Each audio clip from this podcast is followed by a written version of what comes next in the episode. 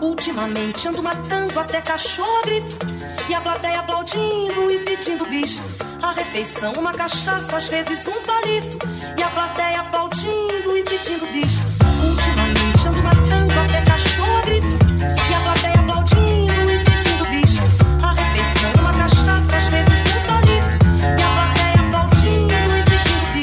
Vai, pega o taco, se agride, se ataca, se mata Resolve entre si os problemas do mundo Acaba com o fundo do álcool, engole, engole a garrafa Acorda mijado, fudido, na praça sem graça Alguns vão sorrindo, soltando fumaça o Fala galera, beleza? Quem tá falando com vocês é o Pedro, trazendo pra vocês mais um podcast aqui do HQ Sem Roteiro, podcast de quadrinhos da Rede Iradex de Produções Associadas. Hoje eu tenho a honra imensa de conversar com um dos quadrinistas brasileiros que eu acho um dos meus quadrinistas brasileiros favoritos, assim, que, nossa, eu tô, vou, de- vou tentar deixar o fanboy de lado e ser o mais profissional possível. Já vou pedir, inclusive, pra que ele se apresente. Marcelo, por favor, se apresenta pra quem tá ouvindo a gente. Quem é você? Bem, eu sou o Marcelo de Salete, eu sou paulistano, é, nasci aqui em São Paulo e, bem, já faz mais de 20 anos que produzo histórias em quadrinhos, não é?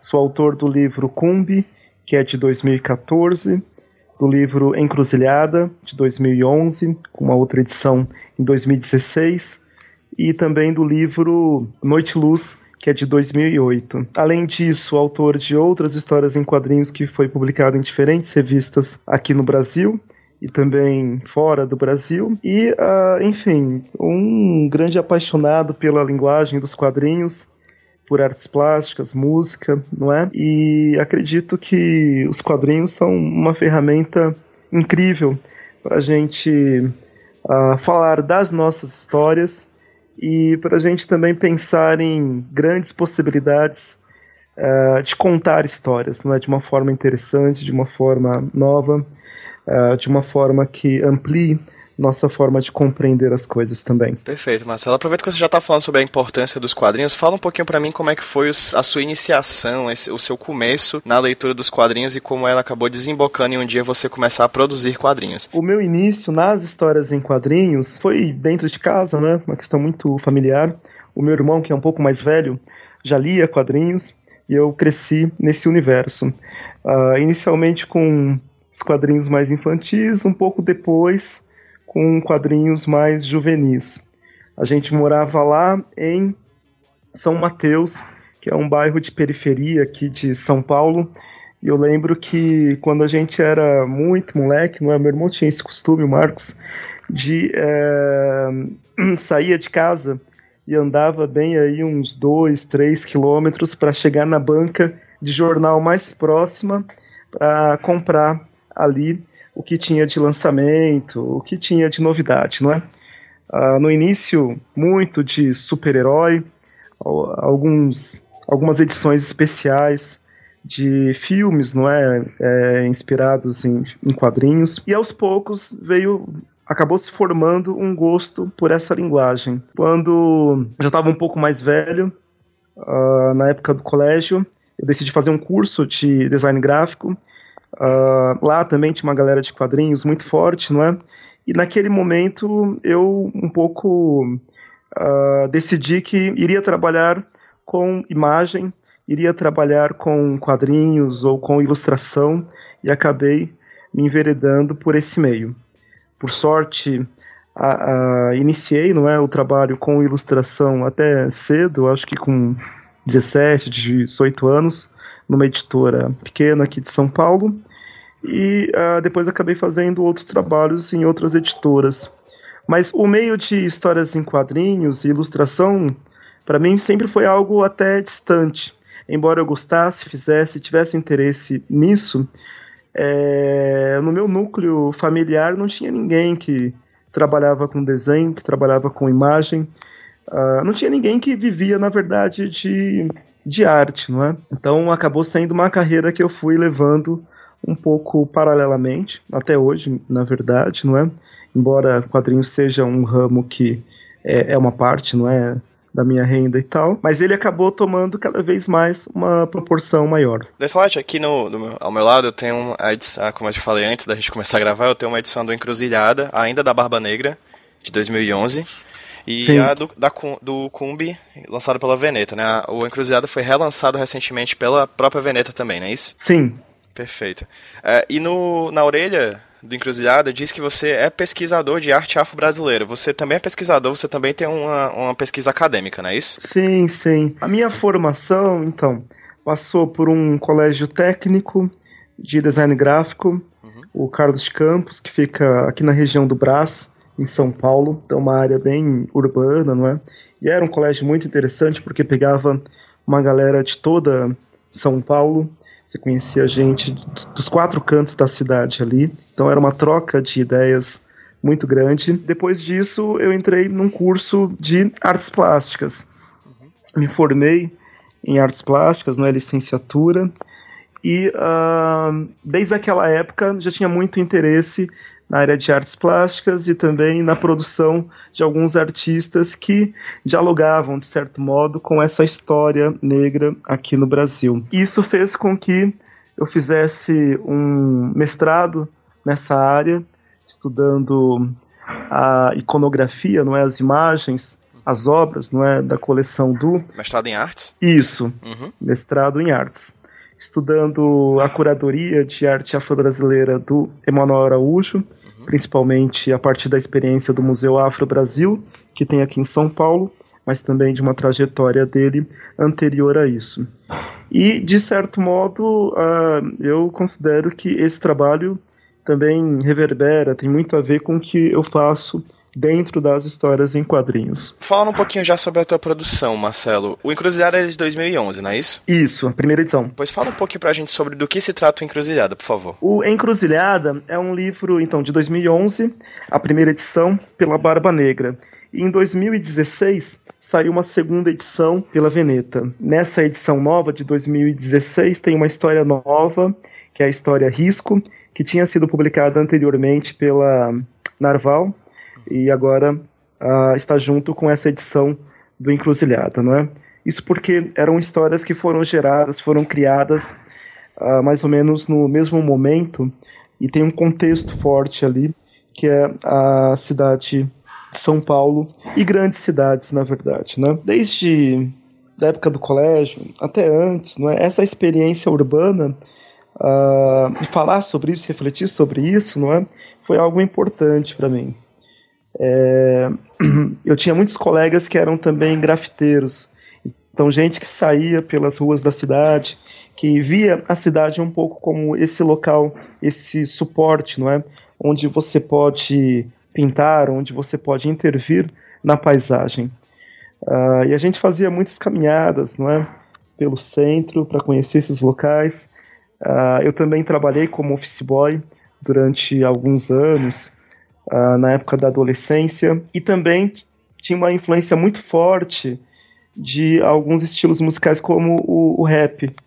O rap foi muito importante no início da minha trajetória porque ele traz uma questão política ali sobre periferia, sobre juventude negra, que até então não via, não era uma coisa muito frequente em outras mídias. Uhum. Não que, por exemplo, o samba já não tratasse de questões políticas de um outro jeito, não é?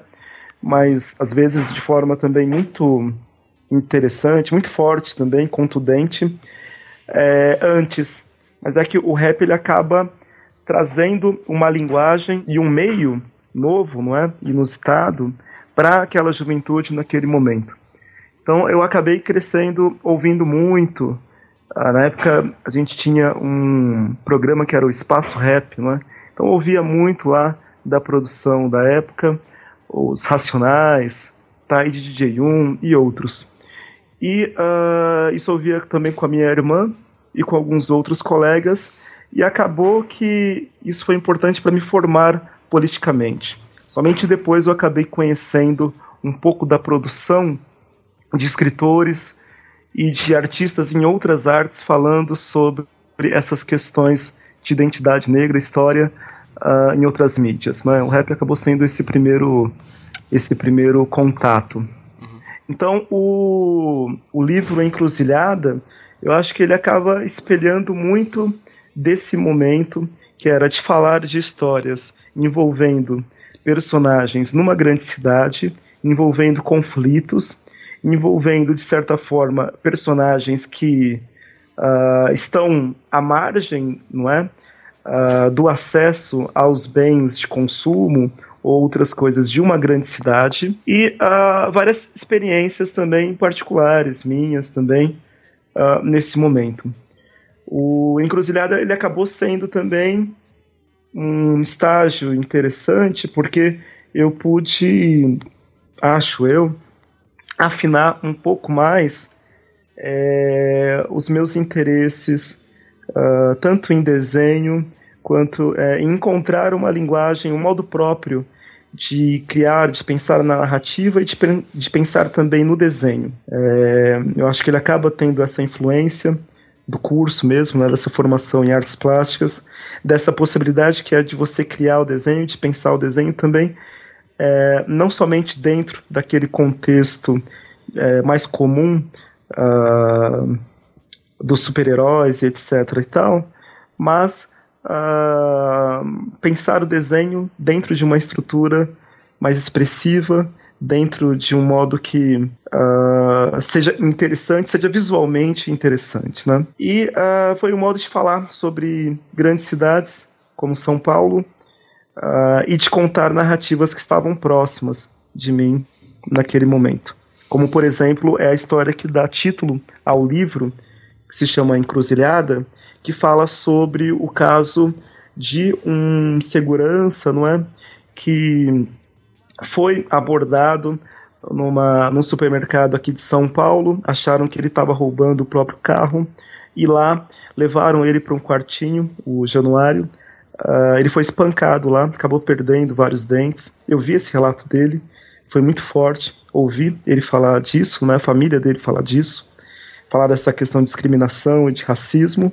Eu achei que uh, as histórias em quadrinhos faltava isso, eu não estava vendo esse tipo de coisa. Aí quis colocar isso ali. Perfeito. É, o Encruzilhada ele é uma compilação de histórias curtas, né, como se fossem crônicas da cidade de São Paulo em um só quadrinho, né? De certa forma, o fio narrativo delas todas é o fundo da cidade, o fundo, a cidade de São Paulo como fundo, né? É muito bacana você perceber, você falar sobre essa questão da, dos personagens como pessoas que têm, que querem os bens de consumo e não atingem, né? No, durante o quadrinho, diversas vezes a gente tem enquadramentos em outdoors, né? Em, em logotipos, né? Em marcas. Está sempre presente durante a encruzilhada. Como é que é? Como é que foi para você traduzir essa cidade que você vive em quadrinhos? Como é que é esse sentimento que você tem por, por, por São Paulo? Sim. Que acredito que deva ser similar ao meu por Fortaleza, ou para quem está ouvindo com as suas próprias cidades. Como é que é essa tradução, esse, esse sentimento de traduzir a cidade que você nasce? São Paulo é uma cidade enorme, não é? Muito grande. Ainda hoje, não é? E olha que eu já estou um pouco mais velho, mas de vez em quando, uh, passando por São Paulo, vira e mexe, você passa por um local que você simplesmente não imaginava que existia, um canto da cidade que você uh, não via, não é? Não, não sabia que existia aquele, aquele tipo de paisagem em São Paulo. Uh, isso por ser uma cidade muito grande. Mas é uma cidade também de muita exclusão. E isso estava muito forte, não é? Quando, na minha adolescência, quando eu andava por certas regiões de São Paulo, uh, principalmente a área mais uh, rica da cidade, não é? Você se depara com paredes enormes, muros enormes, não é?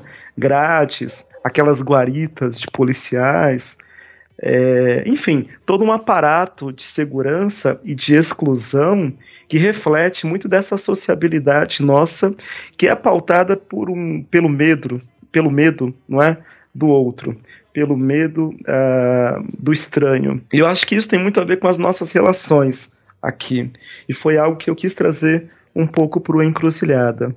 Essa questão das grades, dos muros, não é? Tem a questão da pichação também, que eu encaro como uma forma de uma certa juventude que está excluída também se mostrar presente num espaço que a todo momento a encara como inimigo. A pichação acaba sendo uma forma violenta, uma forma anárquica até, mas de intervir nesse espaço e dessa galera colocar a sua marca, sendo que muitas vezes esse espaço está dominado somente por essa arquitetura agressiva e por propagandas e por formas de consumo. É? A, a, cidade acaba sendo um grande é, espaço, às vezes não para troca, mas para veiculação de marcas, de propagandas e para exacerbação de um consumo desenfreado. Isso a gente vê muito forte, não é, em grandes cidades e também em cidades pequenas. Eu gostaria, então, eu queria naquele momento trazer essas marcas que são tão visíveis aqui para o espaço das histórias em quadrinhos, né? Eu lembro que um tempo atrás estava mostrando essa história para uma galera, uh, garotada, não é? Eles falaram, ah, mas tem essa marca aqui, essa aqui, você ganhou para colocar isso? Não, né? Não, não ganhei nada para colocar essa marca aqui. Não é um simples produto de marketing, não é fazer isso, colocar aqui, mas na verdade essa marca ela está uh, no meu traço, então já é uma outra coisa. Ela está dentro de um outro contexto. Uh, numa das histórias, por exemplo, na última, né, no Risco, na nova versão, ela aparece associada com um personagem que é totalmente, vamos dizer assim, não reduzindo, mas uh, um personagem que não é o mocinho da, da trama da história, não é na narrativa risco. E uh, a marca, que é o tênis que ele utiliza, né, um tênis de marca, tem tudo a ver com a ação que ele vai ter de agressão depois em, com outro personagem, não é? Uh, então, é, eu queria trazer isso um pouco para essa história em quadrinhos, trazer essas marcas como símbolos de ostentação também, uh, além do consumo, não é? Mas de ostentação de certos personagens, de certos elementos, de certo tipo de, de prática que a gente vê em algumas pessoas. Isso é muito forte também em vários estratos sociais, mas você às vezes se deparar com pessoas que mede outras pessoas de acordo com marcas de acordo com propagandas que elas vestem. Uh, eu sou professor também, não é do aula. Vejo isso muito na garotada também, porque eles estão ainda mais refém desse tipo de propaganda. E o, no caso do Encruzilhada, a ideia era trazer também esses conflitos que muitas vezes têm esse pano de fundo, não é? Uh, seja nessa visualidade do consumo, seja nessa questão dos muros e das grades, uh, e como que isso influencia na forma dessas pessoas se relacionarem e como que muitas vezes a relação uh, vai acontecer por meio de um conflito. O Encruzilhada chegou a ser publicado em algum outro país? O Encruzilhada não, não. Encruzilhada foi publicado por enquanto aqui no Brasil só. Uhum. O que é Tem diferente algumas... do outro quadrinho, né? Que é o Kumbi que. Sim, sim, sim. O Encruzilhada ele foi publicado aqui, né? Então teve duas edições por enquanto. Tem algumas, alguns interesses de publicar em outros locais. Talvez isso aconteça mais para frente. Antes da Encruzilhada tem também o Noite Luz, que é um livro de 2008, não é? que chegou a ser publicado aqui uh, no Brasil, que foi publicado também no mesmo ano na Argentina, e teve a experiência do Kombi, que foi algo novo para mim, não é? Teve uma repercussão bem razoável uh, e acabou sendo publicado aqui no Brasil e em vários outros locais. E aí eu queria te perguntar isso, o Combi é de 2014, confere? Sim. O que aconteceu com você, Marcelo, entre 2011 e 2014 e como isso acabou gerando o Combi? Essas histórias elas estão todas conectadas, não é? Então, desde 2004, 2006, eu já estava fazendo uma pesquisa sobre o Brasil colonial, sobre escravidão e sobre história do Brasil. Isso, dentro dessas pesquisas, uh, estudando sobre escravidão, eu acabei chegando em uma série de histórias uh, que falavam que eram relatos, não é? Falando de escravizados que uh, entravam em algum tipo de conflito com uh, o seu senhor, não é? Muito entre aspas, ou outras pessoas que faziam parte daquele contexto e universo. Mais ou menos nesse período, depois de, por volta de 2006, eu decidi criar algumas histórias também uh, falando sobre o Brasil colonial. É lógico que uh, na época era um desejo ainda não tinha habilidade, não é, recursos, repertório de imagens e etc e tal, para falar sobre aquele período. Uh, o meu contexto era muito mais urbano, não é muito mais falar de conflitos em grandes cidades, uma coisa mais contemporânea. E daí surgiram esses outros livros, os primeiros livros, que foi o Encruzilhada e o Noite Luz, que tem um contexto bem urbano. Depois de 2011, quando saiu então o Encruzilhada, eu acabei me voltando para esses projetos mais históricos, falando sobre o Brasil colonial. Mas, claro, a, a, minha abordagem sobre isso não seria tanto, vamos dizer assim, tão convencional. A minha intenção não era fazer um livro uh, estritamente histórico, falando sobre o contexto de época, etc. e tal, apenas no formato textual. Não, eu queria resolver aquilo em termos de imagem. Por isso era importante ter uh, referências de imagens de época e tal, estudar alguns artistas do período, e era importante é, encontrar as narrativas certas para contar, não é? Eu, a, a minha intenção era fugir um pouco de algumas narrativas que a gente já conhece sobre escravidão ou que às vezes já, já, é um imaginário popular, não é? Falando de escravidão, que é apenas falando uh, dos africanos que vieram para cá, dos castigos que eram submetidos, etc. e tal. Não, a ideia era falar uh, de escravidão, de falar e de falar da resistência à escravidão e das diversas formas que esses que essas pessoas poderiam encontrar para conseguir naquele contexto o mínimo que fosse de protagonismo, de protagonismo e de é, autonomia, não é?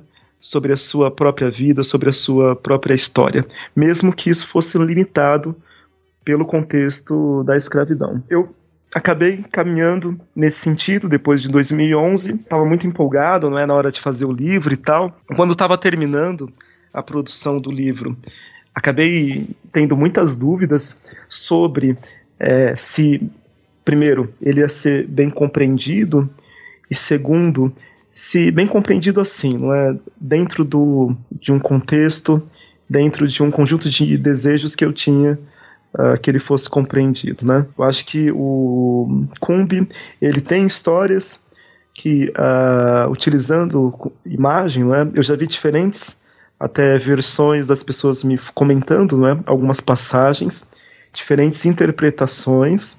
Tem histórias que são bem complexas até. É já para pessoas que têm um certo arcabouço, não é? Uh, de compreensão da nossa história, para compreender aquilo com um pouco mais uh, de nuance, não é? De complexidade. E não são histórias fáceis. A uh, história falando sobre uma paixão que termina de um modo trágico, não é? e termina de um modo em que um escravizado acaba matando outro, ou no caso de um bebê que morre também, não é devido a todo um contexto de violência ali entre senhor e, e uma mulher escravizada. Enfim, não era uma história simples de contar e a minha intenção era que de certo modo fosse possível, fosse muito possível compreendê-las, é, entender esse contexto é, e esse universo a partir de uma experiência que fosse muito visual. Uma dúvida, eu, eu meio que já sei essa resposta, mas eu queria que muito que você verbalizasse. Você está usando o termo escravizado, enquanto no senso comum a gente consegue ver o termo escravo. Por que você usa o termo escravizado? Olha, é, escravo, muitas vezes o que acontece? As palavras elas têm amplos Poder, né? significados, né? né?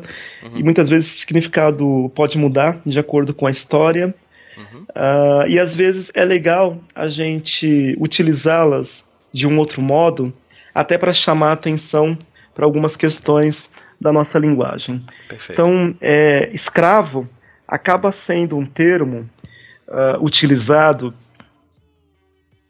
pelas pessoas, pela gente comum, não é? por muita gente, até gente mais instruída, mas que uh, acaba muitas vezes reduzindo a, a experiência de vida de milhares de africanos que vieram para cá, não é? E que tem uma história anterior a essa escravização, não é? Somente a, a, a partir do, da palavra, né, do contexto do escravo. Então é como se ele não tivesse uma história anterior a isso. Quando a gente fala escravizado, você está falando de uma pessoa que sim, tinha uma história anterior a isso, ele era de uma certa etnia, ele era de um certo povo, ele era de uma certa região, não é? Ele tinha uh, uma cultura, ele tinha costumes, ele tinha uma família, uh, e quando ele é escravizado, uh, ele poderia perder, não é, muito dessa história, embora, logicamente, trouxesse isso na sua memória. Infelizmente, aqui no Brasil, a gente acaba perdendo um pouco esse contexto. A gente acaba, muitas vezes, infelizmente, até criando uma grande salada, é, encarando o escravizado como se fosse é, procedente de um único grupo cultural, etc. e tal. Quando na verdade não. Foram pessoas de diferentes culturas que vieram para cá, para o Brasil, não é? Uh, e hoje a gente está fazendo, tendo um esforço de tentar compreender um pouco mais sobre essas histórias anteriores à escravidão, para compreender mais sobre esses povos que vieram para cá e como que isso influiu também no nosso uh, na nossa sociedade hoje. É lógico que dentro do contexto da escravidão, essa experiência dessas várias pessoas passaram por transformações, não é? Não eram mais as mesmas, tiveram que se repensar, tiveram que se recriar dentro dessa sociedade, dessa nova sociedade, não é? E dentro desse contexto de escravidão. Uh, mas, logicamente, que uh, você não apaga de uma hora para outra o que essas pessoas foram. Uhum. Então, eu eu gosto de utilizar o termo escravizado, que é para lembrar um pouco disso. Voltando ao Cumbi, é, fala um pouquinho mais sobre, sobre as histórias, como é que foi a sua pesquisa, como é que acabou virando esse, esse, esse sucesso mesmo de, de quadrinhos, assim, tão bem vendido aqui, tão bem vendido lá fora. Porque, em questão de forma, ele se assemelha ao Encruzilhada. Né? Você tem histórias, como se fossem histórias menores, que compõem um quadrinho maior, narrando diferentes personagens no período colonial. Fala um pouquinho pra gente como é que foi essa pesquisa e como é que acabou se tornando esse quadrinho que você tem hoje. Semelhante ao Encruzilhado, né, tem esse formato de histórias razoavelmente é, fechadas, não é? Mas que se relacionam com outras histórias. Histórias que você pode ler até de, até de um modo independente, mas que é lógico que elas ganham algo a mais quando você lê no conjunto, quando você lê no todo. E no caso do Kombi, é, cada história ela vai é, influir numa forma de você ver essas diferentes estratégias de resistência a essa questão que foi a escravidão. E como que isso poderia ser feito do modo mais individual e como isso poderia ser feito do modo mais coletivo também que foi a existência de mocambos, que foram as diversas insurreições que aconteceram em vilas e em outros locais. O Cumbi, então, ele, ele foi publicado aqui em 2014, é, teve uma recepção muito boa, não é? apesar dos meus medos e receios, mas teve uma recepção muito boa. Ah, logo em 2015 ele saiu lá em Portugal em Portugal no, no ano passado. Ele recebeu inclusive uma menção, não é, como um livro indicado para leitura em escolas. Ele foi publicado também na França, Itália, Alemanha. Nesse ano saiu na Alemanha e até o, até o final do ano deve sair também na, nos Estados Unidos pela Fantagraphics. Então, assim, é, é um livro. Pela que, Fantagraphics? Pela Fanta. Tá, desculpa. É, até o final do ano. Aliás, agora, né? A gente já está em agosto. Fantástico. O livro deve sair agora em outubro, novembro. Parabéns, deve sair cara. por lá. Então, assim, a pesquisa ela foi muito a partir de livros que falavam sobre o Brasil colonial, que falavam especificamente da questão da escravidão, mas que fala de uma perspectiva do que algumas pessoas chamam de história social, né? São histórias, uh, livros inspirados, né, que comentam, discutem, etc. e tal, casos envolvendo pessoas reais, né, envolvendo escravizados, envolvendo senhores, envolvendo outras pessoas dentro daquele ambiente colonial. E esses casos que a gente tem aqui no Brasil são casos que foram parar em órgãos policiais, não é?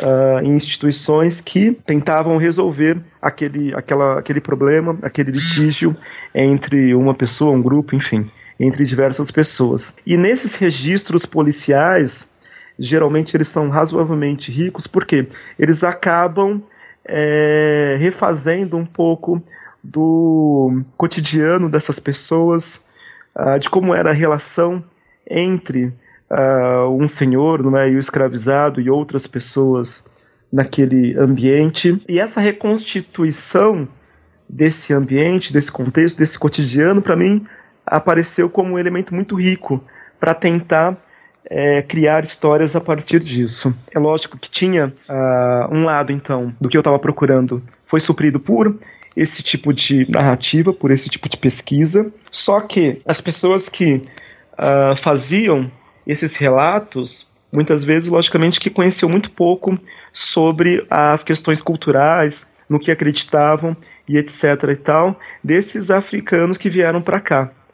Então, é, um caminho foi pesquisar dentro dessa linha, um outro caminho foi pesquisar também mais sobre os diversos povos que vieram para cá. E aí a questão cultural do, do, que eles acreditavam, de quais eram os costumes, de símbolos que eles tinham e etc e tal. E aí uh, cheguei a algumas produções falando principalmente sobre, sobre povos tradicionais lá de Angola que foi uma região não é, de Angola, Congo e Moçambique, mas principalmente Angola e Congo, é, foi uma região que da onde veio grande parte dos africanos que chegaram aqui no Brasil. Uma grande parte mesmo. Principalmente se a gente pensa no século XVII, uh, mais de 70% dos africanos que vieram para cá eram dessa região. Uh, influenciaram tanto o nosso português aqui, quanto também a, a, nossa forma, às vezes, de, de festejar, não é? de celebrações, vários outros costumes. Tem muita gente que trata disso. Quando eu cheguei nesses autores que falavam um pouco sobre essas culturas, eu vi que ali tinha vários elementos interessantes para a criação desses personagens. E aí acabou um pouco fechando, não é? o, um sistema de referências que eu precisava para criar os personagens e as histórias. Foi um pouco por aí. Marcelo, beleza. Vocês, é, você teve esse seu trabalho publicado em outros países, na, em Portugal, como você falou, recebeu uma menção de leitura em escolas, também foi publicado, salvo engano, na França, na Alemanha, não é isso? Isso, Itália e Itália. Você teve algum feedback das leituras de lá? Assim, como é que você está percebendo a recepção dos europeus com a sua publicação? Ah, isso é interessante. É, eu cheguei aí em alguns lançamentos, não é? Em alguns eventos. Teve um contato bem interessante com os portugueses, não é? Lá em Lisboa. É, até porque é, tem uh, um grupo já, grupos de pessoas, né, que tem uma visão bem mais crítica sobre a história de Portugal, não é? Essa relação aqui com o Brasil, com as colônias e bem como dentro desse processo todo que foi a escravidão. Uh, isso foi interessante. Em outro local, teve algumas observações também que eu achei que são pertinentes para pensar no contexto do Cumbi, que é uh, de países que consideram que a questão da escravidão parece ser algo muito peculiar da América, muito peculiar do Brasil uh, e de alguns outros países, não é? Uh, é lógico que a escravidão foi sim algo central dentro do Brasil colônia e a gente tem os reflexos disso até hoje na nossa vida contemporânea. A escravidão dentro de um país do nosso que tem 500 anos, a escravidão ela foi aconteceu por mais de 350 anos, é muito tempo. E é lógico que ela iria deixar marcas aqui profundas que a gente está tentando enfrentar até hoje. Agora, em Portugal, se a gente pensa no século XVI, é, também tinha um contingente de pessoas que foram escravizadas, não é, de africanos, que não era pequeno. Era cerca de 10% da população por volta de, do século XVI. Uh, ah, outros países, como França, não é? E lá eu pude falar um pouco sobre isso, uh, não tiveram uma experiência como aqui, mas uh, influíram e muito, não é, nesse tráfico transatlântico, não é? Todas esses, essas antigas metrópoles, de alguma forma, acabaram é, entrando dentro desse jogo do tráfico, que era algo que na época uh, todas as grandes potências praticavam. Só foi, só começou a ser abolido, pelo que a gente sabe agora, pela Inglaterra, não é por volta de 1800. Ah, aqui um sistema aqui. econômico, de fato, né? É, virou um grande sistema econômico, um sistema que gerava lucro para as grandes potências, não é? Que era lucrativo e você tinha diversos grupos investindo nisso. Isso para mostrar que mesmo esses países onde não teve escravidão dentro não é do território nacional, é, vamos pensar assim, dentro do território deles lá na Europa, é, eles influíram no que aconteceu aqui. E influíram e muitas vezes ganharam, entre aspas, não é? Os benefícios econômicos desse tráfico que era mundial. Então, assim, é, é uma questão e um, e um problema que a gente tem que pensar numa escala que é muito maior do que apenas o Brasil ou até a América. É uma questão global, realmente. Eu, eu, fiz essa pergunta principalmente, Marcelo, porque recentemente eu tive a oportunidade de ouvir um podcast que eu particularmente gosto muito, chamado Sobre História. Ele é feito por alguns professores de História do Rio de Janeiro. E a última edição que eles lançaram, a última antes da grava, na, durante a gravação né, desse podcast que a gente está fazendo aqui, foi sobre. Sim. Se chama A Flor da Pele e ele foi gravado no, dentro do IPN, que é lá no Rio de Janeiro, que é o Instituto dos Pretos Novos, que é um que instituto é um instituto dos Pretos Novos. Isso, que é um instituto que hum. ele foi criado sobre e aí sobre é realmente geograficamente em cima de um antigo cemitério de escravizados que chegavam ao Rio de Janeiro e os que não eram vendidos, que morriam por causa das agruras da viagem, eram enterrados num cemitério, enfim, em valas comuns, assim, né? Enfim, aquela coisa horrível, né? As pessoas acharam esse cemitério e criaram um instituto chamado Instituto dos Pretos Novos no Rio de Janeiro. Para quem tá ouvindo a gente, esse podcast que eu tô falando vai estar tá linkado no post aqui dessa, dessa gravação, desse podcast que vocês estão ouvindo agora para vocês ouvirem também, porque é muito, é muito esclarecedor. Uma das coisas que o convidado desse podcast fala, que é o Blonson Faria, que é o professor e que trabalha, que é coordenador educativo do Instituto dos Pretos Novos, ele fala da diferença que as culturas brasileiras e algumas das europeias têm em relação às suas grandes catástrofes humanitárias, né? Por exemplo, como os museus do Holocausto e aqui as questões relacionadas a a, escravidão. Você consegue perceber essa diferença do brasileiro? Porque assim, eu, Pedro, vou falar agora o que, a minha visão sobre isso. Eu acho que a gente Sim. tem uma cultura muito de anistia, sabe? Sim. A anistia é uma, cultura, uma coisa muito forte da nossa cultura. Hum. Enquanto em a, a, memória em alguns outros países, até, a, até amigo, alguns amigos nossos aqui da América Latina, em questões relacionadas, por exemplo, às ditaduras militares, eles não têm essa questão tão forte assim, sabe? Eles têm uma uhum. memória muito afetiva e que não passa pano, sabe? Como o, que eu Sim. sinto que se faz aqui no Brasil. Você, o que você acha disso, assim? Eu tô falando demais, desculpa. É uma questão que, que, que me veio à, à mente quando eu tava relendo uhum. Cumbi e, e Encruzilhada para falar com você, me veio à mente essa pergunta. Acho que é uma questão muito boa. Quando a gente. A questão da Segunda Guerra Mundial, não é? Do genocídio que aconteceu e tal é algo bem forte na mídia. E longe de mim Acho querer. Que é importante. Longe hum. de mim querer diminuir tragédia, né? Todas são tragédias. Mas sim, não quero sim. fazer um campeonato do que foi pior, mas é só para uhum. deixar clara a nossa memória sobre esses acontecimentos, né? Sim, sim. É, não, acho que não é, não é o caso de falar qual foi pior ou mais cruel. Acho que todas são terríveis. Agora, realmente é interessante a gente ver o modo como a gente trata essas tragédias. É, e isso aqui no Brasil, de fato, é algo que precisa ser repensado. Então, por exemplo, em Ruanda, em 94, teve aquela grande tragédia, não é? Entre, o, entre os Tutsis e Hutus, é, em que morreu mais de um milhão de pessoas, não é? Isso foi em poucos meses. Foi algo, um genocídio enorme e indescritível. Mas lendo depois sobre uh, como que eles conseguiram discutir isso dentro do país após o massacre, a partir de é, julgamentos né, em que as pessoas se ouviam, etc.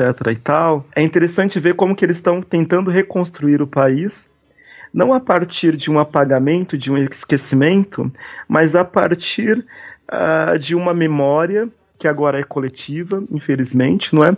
E de uma memória que aos poucos precisa ser cicatrizada, não é? E, se possível, reparada e etc e tal. Eu penso que aqui no Brasil, a gente ainda precisa construir esse discurso e precisa construir essa, essa, essa estratégia de rever o que foi a questão da escravidão. A questão da escravidão, até hoje, para grande parte da população e em vários outros setores, ela, ela é tabu, entendeu? Uhum. Uh, não é em qualquer local que você fala sobre escravidão. Tem local que você fala com escravidão, às vezes, ah, dependendo do local onde vou falar sobre isso, é, tem pessoas que ela se levanta e sai, entendeu? Tem pessoa que não vai falar sobre o assunto. Pessoas negras e brancas. Tem pessoas que vão começar a tergiversar não é? e falar de outra coisa que também foi terrível para desviar do foco de escravidão, entendeu? Então é, é um assunto muito difícil, é um assunto muito complicado mas é um assunto que a gente, a gente precisa falar para conseguir superar e conseguir pensar em formas de avançar nisso. Seja em questão de reparação, seja em questão de pensar nos malefícios disso hoje, que são muitos. Eu considero que a escravidão ainda não é algo superado dentro da nossa história. Ainda é uma cicatriz enorme, profunda, que muitas pessoas evitam tratar Existem muitas pessoas quando gravam podcast não gostam de datar, né? Não gostam de dizer as horas, as horas, os dias que estão gravando. Mas eu vou ter que datar essa, esse podcast que a gente está gravando agora por causa de um acontecimento que eu soube agora, poucos minutos antes da nossa gravação. A gente está gravando agora à tarde, à tarde do dia 8 de agosto de 2017. E novamente a justiça negou o habeas corpus do Rafael Braga, né? Que foi. Sim. Enfim, Uh, tem toda uma questão e tudo mais que, que talvez valha a pena a gente pontuar por cima aqui nesse nosso podcast. E aí eu queria te fazer uma pergunta. Você falou que. Você falou diversas vezes na, tua, na nessa conversa, Marcelo, que as histórias de antes da época da escravidão influenciam ou as de hoje. Além da, da questão da forma, como Cumbi e Encruzilhada se ligam. Porque eu sei que não é um universo compartilhado, vamos dizer assim, né? Chega a esse ponto, uhum. mas como tematicamente as histórias dos negros do período colonial e as histórias do negro da contemporaneidade se ligam para você? Eu realmente encaro boa parte dessas histórias que eu venho fazendo, não é como um projeto um pouco a longo prazo uh, de discutir questões que me são pertinentes e que eu considero que são importantes para a gente pensar uh, na nossa estrutura social e pensar isso dentro de uma linguagem muito específica que é as histórias em quadrinhos e que é o meio que eu escolhi e que é um meio que eu considero muito complexo para falar sobre, sobre esses universos. Dentro disso, Encruzilhada e Cumbi, para mim, assim como Noite e Luz, eles acabam tendo uma, uma certa linha, não é, de continuidade. Seja falando sobre o Brasil colonial ou seja falando sobre o Brasil contemporâneo. Uh, existe algo ali no Encruzilhada que é falar sobre essa experiência contemporânea em grandes cidades a partir de personagens que estão um tanto quanto à deriva, não é, a, na periferia dessa sociedade. E aí quando eu falo de periferia não é exatamente estão à periferia da cultura, não é da produção de conhecimento. São personagens que estão à periferia em questão de possibilidade de utilizar ferramentas sociais, não é, de ter acesso a boas escolas, a, enfim, aos benefícios dessa sociedade, que é algo que hoje é muito presente, a gente vê, não é? Uma grande parte da população à margem disso, e de certo modo isso faz parte de um projeto que não é de agora, mas é um projeto muito antigo que deixou grande parte da população à margem de qualquer direito, de qualquer benefício em termos de cidadania e que vem desde o Brasil colonial. A escravidão foi uma estratégia de você deixar um grupo totalmente sem poder de decisão sobre a sua sobre, seu própria, sobre a sua própria comunidade, não é? à mercê de outros. E o pós-abolição, aqui no Brasil, de certo modo, ele é, foi feito de um modo que garantisse que essas pessoas continuariam sem direitos. É lógico que é, a abolição foi importante, sim, mas do modo como ela foi feita, ela tentou e ela de certo modo, conseguiu fazer com que o poder continuasse na mão das mesmas pessoas. É, é interessante a gente ver, por exemplo, que depois de 1888, depois da abolição, alguns anos depois, você tem a questão da lei da vadiagem. A lei da vadiagem era justamente para quem? Era justamente para negros e pobres. Era justa, justamente para pessoas que às vezes nem tinham aonde trabalhar, não é? E que ah, também não poderia ficar ah, zanzando pela rua porque era é, visto como um marginal. Esse tipo de pensamento é algo que a gente tem até hoje. Eu lembro que quando eu era garoto, trabalhando de office boy uh, em São Paulo, andando pelo centro de São Paulo, isso era por volta de 95, 96, estava andando, precisava entregar um documento, e aí uma hora eu olho para trás, na minha frente, aliás, tinha uma mãe com a sua filha. E aí uh, ela olhou para trás e me viu, não é? E na hora que ela me viu, ela gelou, ela pegou a filha, ela parou de andar, foi pro lado, deixou eu passar, para depois continuar a, a trajetória dela. Então, assim, é, esse é um tipo de pensamento que trata certas pessoas e certos grupos como inimigos. E naquele momento eu tive a certeza que Uh, ah, agora eu sei sim quem é o inimigo dentro dessa sociedade, não é? Quem que ela elege como inimigo, quem que ela elege como pessoas que, uh, além de serem tratadas como inimigos, não vão ter direito a nenhum benefício e vão ser muitas vezes jogados na prisão e etc e tal.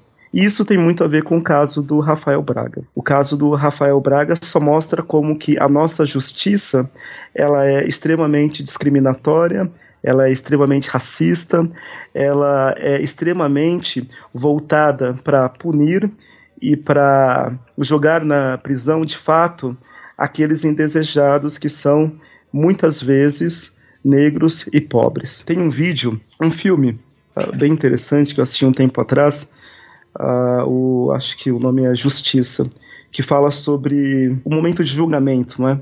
De presos e etc e tal. E acaba falando muito também, mostrando muito da vida das pessoas na prisão, mas também, por um outro lado, que é interessante, dos juízes, uh, das pessoas que decidem, não é? E é interessante você ver o hiato, não é? o fosso enorme entre um e outro. É, são duas margens extremamente opostas e formas de vida.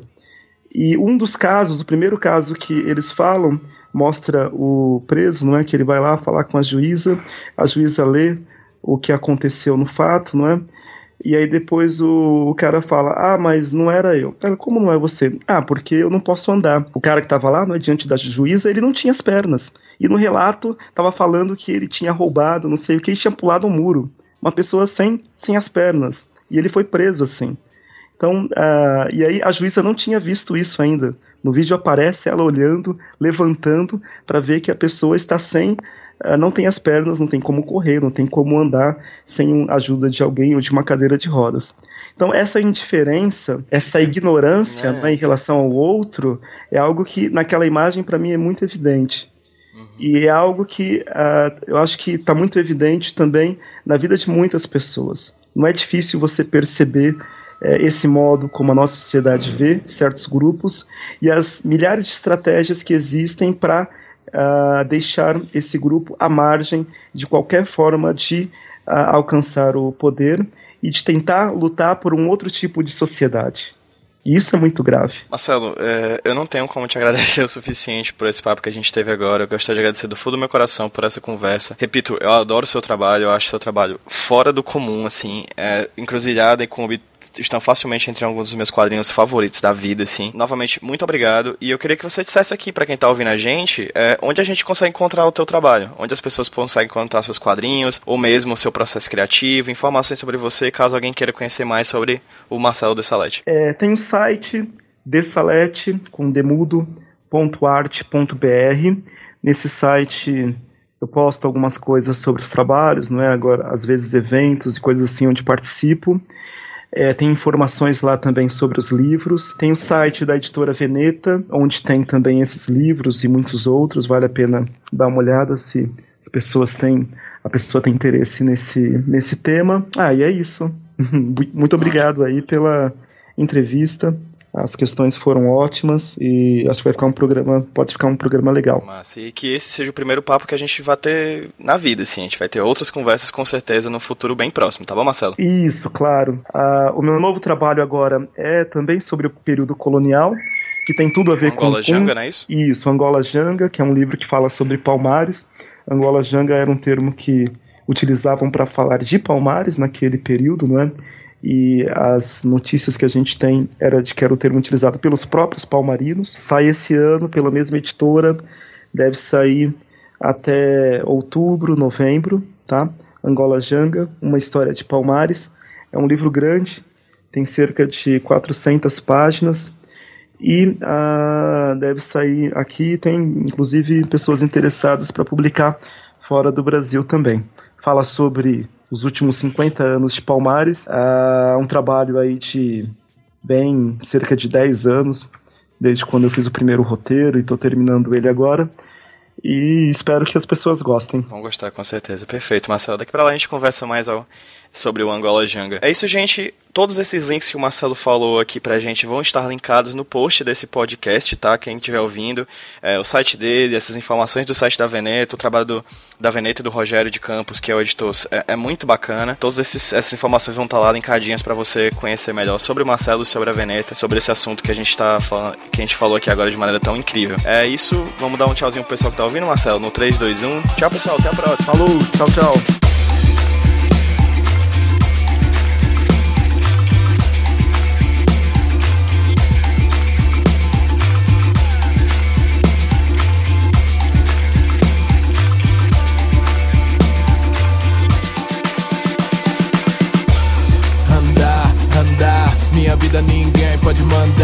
Procurando pela paz, era o andar. Eu não vou bater panela na varanda. Rua, nós vamos ocupar. Voar, vivendo sem culpa. Os vilão não vão se preocupar. Azedo como limão, chupa. O escravo preso na corrente Hoje temos corrente no pescoço Sem bala no pente e colete. Tô querendo banquete no almoço uh, Por lei, faço minha lei. Alma rebelde, Bob Marley. O império dos pretos se revela Jogo da velha, pronto falei. Ah, Era escravidão, muros o casarão Era nosso limite. Eu não quero colher o algodão Mas eu quero vestir coleção arcovite O perfume flutua no ar Parece que bateu, já me deu apetite. Poderoso que nem faraó E uma nega lindona tipo Nefertiti. Nossa coragem levantar Pro nosso medo encolher. Fui convidado pro jantar Migalhas não vou recolher. Vida me chama pra cantar Sem fuga livre pra correr. Um bom terreno pra plantar E a casa preta se erguer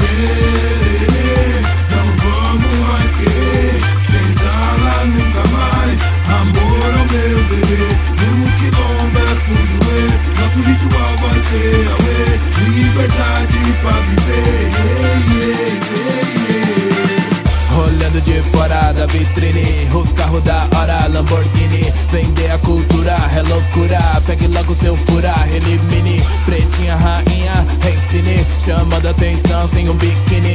O rap dos clones é da noni. Quando tá no meu nome é contine Meia volta Mussolini, ai ai Salve, salve, Selassie, ai. Logo fico mais forte, entendeu pai? Verdinho na lata, pai. Ai Tô escurecendo meu verso. Tipo vitiligo com efeito inverso. Ha, Microfone meu brinquedo. É por isso que minhas palavras eu meço Vamos atacar pra se proteger Pra esconder É perder o pudor Pra ganhar o poder Sem deixar o amor Nossa coragem levantar Pro nosso medo engolir Fui convidado pro jantar Migalhas não vou recolher Vida me chama pra cantar Sem fuga livre pra correr Um bom terreno pra plantar E a casa preta se erguer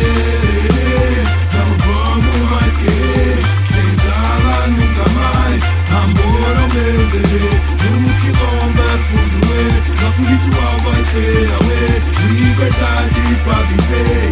Yeah.